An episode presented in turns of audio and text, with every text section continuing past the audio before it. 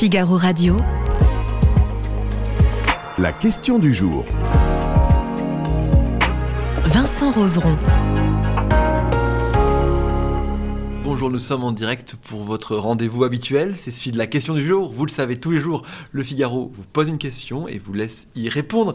Et aujourd'hui, on vous demande s'il faut ou non faciliter l'installation de nouvelles centrales nucléaires. Et pour en parler, je suis avec Bertie Bayard. Bonjour. Bonjour. Éditorialiste économique au Figaro et rédactrice en chef aussi au service économie. Merci beaucoup d'être avec nous aujourd'hui pour en Je parler. vous en prie. Euh, bien sûr, les internautes tout au long de live, vous n'hésitez pas à poser vos questions. On y répond au mieux comme d'habitude, vous le savez. Et vous avez cette petite question, faut-il faciliter l'installation de nouvelles centrales nucléaires ici? On vous laisse y répondre. On cliquera un peu plus tard dans l'émission pour voir un peu le rapport de force de nos internautes. On verra un peu ce qu'en pensent nos internautes. Euh, Bertie, la première question que j'avais pour vous, c'est... euh, on se pose cette question depuis longtemps pour la France, parce Mhm. qu'on sait que mm, faut falloir faire quelque chose avec ces centrales nucléaires au bout d'un moment. Bah oui, de toute façon, on part d'une situation qui est, euh, j'allais dire, presque arithmétique, qui est on a construit un premier parc nucléaire dans les années, à partir des années 70, le fameux plan Mesmer en 74, etc., dont la construction s'est achevée, je crois, en 1990 à peu près. Euh, voilà, et donc ces centrales-là, elles étaient conçues au départ pour fonctionner 40 ans, éventuellement davantage, et d'ailleurs, elles fonctionneront probablement davantage, mais on a cet effet à un moment de fin de vie euh, dont on ne sait pas apprécier exactement la date, mais la fin de vie de ce premier parc va arriver de toute façon. La deuxième question, c'est de combien d'électricité on va avoir besoin. Euh, est-ce qu'il s'agit seulement de remplacer une vieille centrale par une nouvelle centrale Ou est-ce qu'on se dit, et on se le dit de plus en plus, on va avoir besoin de toute façon de beaucoup plus d'électricité dans les décennies à venir Et non seulement de beaucoup plus d'électricité, mais de beaucoup plus d'électricité de toute façon décarbonée. Voilà. À partir de là, la question, c'est comment on y répond. Est-ce qu'on y répond avec des énergies renouvelables, avec de l'hydraulique ou avec du nucléaire? Probablement avec du nucléaire. C'est en tout cas la réponse française à la fois de l'exécutif, beaucoup de l'opinion, qui est de dire finalement cette énergie nucléaire, on en a fait le constat par le passé. Elle est, on- on- les centrales nucléaires, le parc nucléaire, qu'est-ce qui nous fournit de l'énergie nucléaire en masse, Mhm. de façon relativement stable et pour un prix qui est relativement bon marché. Ça reste à l'appréciation de chacun et par rapport aux autres énergies, mais en tout cas dans le temps, ça reste une énergie plutôt bon marché. Oui, c'est un, modèle qui, fonctionne, qui fonctionnait en tout cas, Oui. qui, qui- qui fonctionne toujours, même si, euh, on l'a dit, on a un parc vieillissant aujourd'hui, euh, on a des centrales qui ont fermé, on a Fessenheim qui a, qui a fermé. Euh, voilà, maintenant il faut se poser la question de comment on fait pour en créer des nouvelles en fait, ça? Ah oui, alors euh, faire un nouveau parc nucléaire, c'est quelque chose, c'est un défi qui est absolument immense. hein, euh, par où commencer, on va dire. Il y a un problème réglementaire qui est que le droit et la façon de faire les choses dans les années 70, 80, 90 n'est évidemment pas euh, la même chose que euh, ce qu'on a aujourd'hui en termes de, de complexité administrative, d'architecture, de nombre d'autorités qui ont leur mot à dire. euh, C'était plus simple avant de construire des centrales nucléaires évidemment beaucoup plus simple de construire des centrales nucléaires ou des aéroports ou tout grand projet d'infrastructure de toute façon. Mais le nucléaire, il a évidemment des exigences toutes particulières. Et entre les années 70 et aujourd'hui, il y a des accidents nucléaires qui sont intervenus, qui ont beaucoup marqué à la fois la filière, les décideurs, l'opinion. Mhm. On doit faire avec. C'est-à-dire que aussi euh, favorable soit-on à l'énergie nucléaire, ces accidents, euh, Three Mile Island euh, dans- aux États-Unis, euh, Tchernobyl évidemment et Fukushima il y a 10 ans, euh, ce sont des accidents qui obligent tout particulièrement à prendre des précautions. Le deuxième sujet, il est industriel.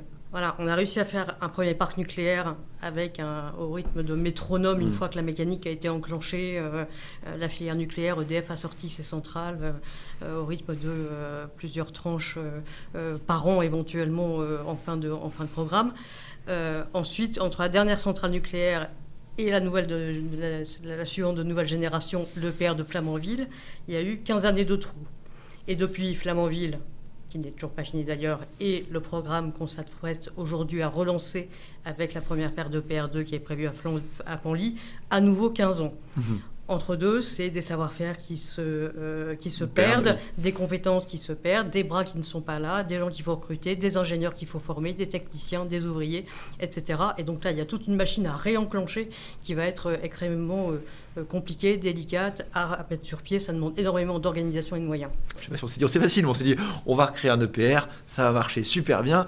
Et là, on a Flamanville qui coûte 5 fois le prix qu'il devait coûter et qui a 10 ans de retard, c'est ça? Flamanville, oui, oui, dérive des coûts, dérive des délais. le projet aurait dû prendre 17, enfin, on est 17 ans après l'autorisation de construction de Flamanville et aujourd'hui, on estime que le, les premiers électrons devraient sortir en principe en 2024. Donc, c'est effectivement pas un projet pilote, euh, enfin, c'est pas un projet qui peut servir de, de, de, base en tant que tel euh, à, la, suite des événements. Qu'est-ce qui s'est passé à Flamanville euh, Ce délai donc qui a fait qu'on n'avait pas, on avait arrêté pendant 15 ans de construire la centrale nucléaire et donc quand on remet en route, on ne sait plus faire. Deux, c'est pas la même, c'est pas le même engin que ce qu'on a fait avant. Et donc c'est cet engin qui a été créé post Tchernobyl et encore amendé post Fukushima avec des nouvelles normes, euh, des considérations, enfin, euh, une complexité industrielle euh, formidable. Mhm. troisième chose, à Flamanville, on n'a fait qu'un EPR. Or, tout le programme, à chaque fois, on a fait des paires. Et on a fait des paires, pas parce que euh, c'est chouette d'avoir un chiffre rond, d'avoir deux, réacteurs à la fois. C'est juste que ça permet de standardiser à chaque fois les progrès qui sont faits, de les appliquer. Euh, il y a un ancien patron de dev qui, qui, disait récemment devant la commission d'enquête qui a lieu en ce moment à l'Assemblée nationale sur les raisons de la perte de souveraineté énergétique de la France. Euh, s'il y avait eu un, un deuxième EPR à Flamanville, il serait peut-être en route D'accord, parce le que premier. D'accord, parce, que parce que c'est plus pratique de les, construire par deux. Ça, ça, aide à la, standardisation, à l'apprentissage, euh, voilà. Et puis si vous rencontrez un problème sur un, vous savez pourquoi Il faut arrêter le chantier. Eh ben les gars, ils peuvent aller sur le deuxième en attendant. Il y a, plein de, petites choses comme ça et de choses évidemment beaucoup plus complexes qui font que euh, on avance beaucoup plus vite si on a plusieurs euh, chantiers à la fois. Et d'où l'intérêt d'avoir des effets de série euh, qui sont absolument indispensables. Et c'est pour ça que là, même si certains trouveront que c'est beaucoup trop timide, beaucoup trop modeste, mhm. l'exécutif a prévu d'engager la commande de 3 paires d'EPR, donc 6 EPR, et éventuellement la mise à l'étude de 8 supplémentaires, donc un programme entre 6 et 14 réacteurs euh, qui, est, qui, doit être enclenché maintenant. On est en train de reconstruire des, des, des, réacteurs, alors que Emmanuel Macron, à la base, c'était pas forcément ça sur en, en, 2017. Est-ce qu'il a un peu changé d'avis sur ça? C'est un cheminement assez compliqué. Euh, je suis convaincu que euh, l'Emmanuel Macron qu'on a connu ministre de l'économie avant l'élection de 2017, il était pro-nucléaire, il était productiviste, c'était un ministre de l'économie qui était productiviste. Euh, et qui, euh, à ce moment-là, travaillait beaucoup sur le sujet du sauvetage de la filière nucléaire, qui est dans un état lamentable. En tout cas, il y avait le problème de la faillite, on va dire, les choses d'Areva à l'époque. Mhm. Il s'en est beaucoup préoccupé, et dans une optique qui était celle d'un partisan du nucléaire en France, il n'y a aucun doute là-dessus. Arrive l'élection de 2017. Là, pendant la campagne, il reprend à son compte l'engagement de euh, réduction du mix énergétique à 50, du, nucléaire dans le mix énergétique à 50% mhm. à l'horizon 2025. Donc ça, c'était la promesse précédente de François Hollande, inscrite dans la loi par Ségolène Royal. Pourquoi l'a-t-il fait? Probablement à l'époque euh, pour des raisons de tactique politique, je dirais, qui permettaient effectivement d'élargir son socle électoral. Euh, et certainement pensait-il en avoir davantage besoin qu'il n'en a eu en réalité, mais euh, la campagne de l'époque a été ce qu'elle a été avec euh, la progression qui a été la sienne au fur et à mesure. Et 2017, une fois élu, il y a cette fameuse étape où il a une prise de guerre qui est Nicolas Hulot, ministre de la Transition écologique à l'époque, farouche opposant à l'énergie nucléaire. Et donc là, on a plusieurs années où on a une politique dont l'affichage est essentiellement euh, porté par un ministre tel que Nicolas Hulot est plutôt anti-nucléaire, on va le dire, d'où euh, toujours cette optique de réduire la part du nucléaire, euh, d'envisager les fermetures de centrales. En réalité, on continue à travailler sur un nouveau programme nucléaire, mais sans le dire et sans prendre toutes les décisions qui auraient été nécessaires à accélérer les choses. Voilà, donc on est plutôt sur un jeu d'ambiguïté et cette ambiguïté n'a été levée qu'en février 2022, au moment du discours de Belfort, par mm. Emmanuel Macron, qui dit formidable nucléaire, je veux 6 EPR le plus vite possible, voire 14. Allez-y les gars. Alors euh, Valpazu qui nous demande, alors qui nous pose une question sur les sur les autres pays. Est-ce que les autres pays arrivent à, à construire des réacteurs nucléaires? Alors il y a des pays qui arrivent à construire euh, des réacteurs nucléaires, oui, euh, il y a quelques constructeurs, les Russes évidemment, les Chinois évidemment. Euh, les Sud-Coréens qui ont encore gagné, je crois, quelques, quelques chantiers. On a plusieurs programmes nucléaires qui commencent à être réengagés en Europe, en particulier en Pologne. Mhm. Euh, Il y a le Royaume-Uni qui a continué, beaucoup avec EDF d'ailleurs, euh, qui construit euh, aussi un EPR à Hinkley Point. Mhm. On est dans un mouvement de bascule assez général, on va dire. hein. Oui. Il reste des pays qui sont très anti-nucléaires, comme l'Autriche, etc. Il y en a qui ont ralenti un peu le rythme de fermeture, et même les Allemands avec leurs trois derniers réacteurs nucléaires qui finalement vont... Oui, parce que, enfin, on se rappelle, les, les, les Allemands, après Fukushima, ils disent du nucléaire, on n'en veut plus du tout. Oui. On se met au charbon complètement. Non, Enfin, ils ont, ils ont, ils ont pas dit on se met au charbon. c'est éventuellement une conséquence, Mais une peut la, la conséquence, c'est qu'ils se sont mis au charbon. Et là, ils se sont dit, ah, finalement, on va quand même peut-être se remettre au nucléaire. euh. Là, on a ce moment euh, absolument déterminant de crise énergétique euh, donc, Oui. dans le contexte ukrainien, etc., euh, sur le gaz, à cause de, de- de la, de la panne de, fin, de la fin de l'approvisionnement en gaz russe, Mhm. qui évidemment pose des questions euh, sur l'approvisionnement énergétique de toute l'Europe.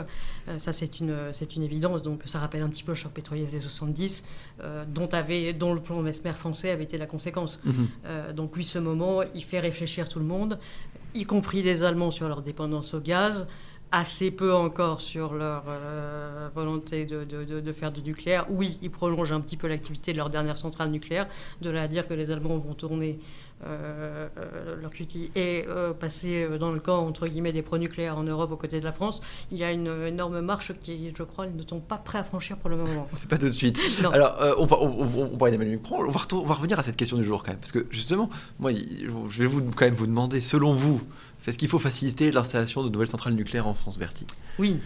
Oui. Vous dites oui. Alors, on va regarder un peu ce qu'ont répondu euh, nos, nos- nos internautes à cette, fran- à, cette, euh, à cette question. Et vous voyez, nos internautes, ils sont à plus de 90%, ils sont d'accord avec vous. Euh, alors, À moins que ce soit moi qui sois d'accord avec eux. oui, alors évite de faire ça, bien évidemment. Euh, le- ça fait le nucléaire. Moi, je me rappelle, il y a encore quelques années, Mhm. pas que ça avait mauvaise presse, mais voilà, il y avait eu l'accident de Fukushima. D'ailleurs, j'ai regardé un peu les chiffres euh, des sondages. En 2019, il y avait 34% des gens qui avaient une, une opinion, positive. Aujourd'hui, il y en a 60%. Oui, ça va très vite. euh, Ça comment- va très vite. comment on explique ça Ça va très vite. Dans les années 70, ça avait été la même chose. Mhm. Ah oui, il y a eu un retournement oui. total On oublie un petit peu, c'est que voilà, la France n'a pas été nucléaire dès le premier jour et de Mhm. façon constante. Voilà, donc il y a eu des hauts et des bas. Euh, la question de de la sécurité énergétique, etc., est évidemment déterminante. Le basculement du politique. C'est-à-dire qu'on était dans un paysage politique qui était euh, très dominé par un discours antinucléaire. Euh, ça a basculé, ou certains qui étaient pro-nucléaire avaient, on va dire, le pro-nucléaire un petit peu honteux. Mhm. Euh, voilà, euh, ne l'assumez pas. voilà, c'était pas forcément un, un thème de un thème de campagne très très porteur. Donc effectivement, tout a bougé un petit peu à la fois, avec un élément également déterminant qui est l'élément carbone. C'est-à-dire que la crise climatique, dont les effets deviennent de plus en plus évidents. Euh, et ressentis euh, dès euh, nos générations, euh, oblige aussi à réfléchir à nouveau sur euh, qu'est-ce qui est le plus efficace pour bâtir un système euh, énergétique décarboné. Mhm. Et là, le nucléaire a des atouts qui sont évidents. Ça n'empêche pas qu'il a aussi beaucoup de handicaps. Oui, Donc il faut déchets sortir un petit peu des postures, euh, c'est du nucléaire Mm. ou des renouvelables, etc., en considérant qu'il y a une énergie qui pourrait fournir la solution à, toutes les, à, tout- à tous les problèmes. C'est un petit peu plus compliqué que ça, ou en tout cas, on ne peut pas nier les problèmes propres au nucléaire. Donc effectivement, c'est euh, la question de la gestion des déchets. On sait le faire, mais ça pose quand même des questions presque, j'allais dire, philosophiques sur l'engagement Des générations futures. des- et des générations euh, Encore d'après, oui. voilà, qui ne se souviendront plus de vous dans, votre, dans leur arbre généalogique. Euh, donc ça, c'est une, vraie question. Et puis il y a cette question de, de performance industrielle. On a eu cet hi- hiver la chance, entre guillemets, d'avoir des températures très douces qui nous ont évité les coupures. Mais ces Mm. coupures, si elles étaient intervenues, c'est bien parce qu'on avait un problème de maintenance sur le parc nucléaire français. Oui. Voilà, qui est lié à énormément de raisons différentes, Mhm. euh, y compris la faute à pas de chance. Euh, voilà, mais en- il n'empêche, ça nous a prouvé que euh, la diversification, ou en tout cas le fait de miser sur une seule énergie, euh, pouvait avoir aussi des conséquences néfastes, puisqu'on était avec ce risque, ce, ce risque de, de- de- de coupure. Voilà, et donc on a aussi la que- faciliter l'installation de, de- de- de centrales nucléaires en France, évidemment. Euh, ça suppose qu'on ait toute une filière qui se mette en ordre de marche industrielle Mhm. euh, pour réussir ce programme dans des délais qui soient effectivement beaucoup plus euh, satisfaisants que ce qui a été le cas à Flamanville, dans des enveloppes de coûts qui soient également beaucoup plus raisonnables que ce qu'on a eu de nouveau à Flamanville. Euh, 43 réacteurs sur 56 fonctionnent aujourd'hui. Oui. Nous Ça, sommes en c'est la bonne nouvelle. Nous ça sommes en situation verte. fortement. Nous sommes en situation verte. A priori, tout ira bien. Et EcoWatt est resté absolument vert depuis qu'il a été créé et ça risque d'être le cas euh, encore euh, un bout de temps. On verra avec le froid qui s'annonce dans les prochaines semaines. Mais euh, On verra moment, effectivement. bien. Merci beaucoup, en tout cas, Bertie, d'avoir été avec nous De rien, merci à vous. pour, pour- pour nous éclairer sur ce sujet des centrales nucléaires.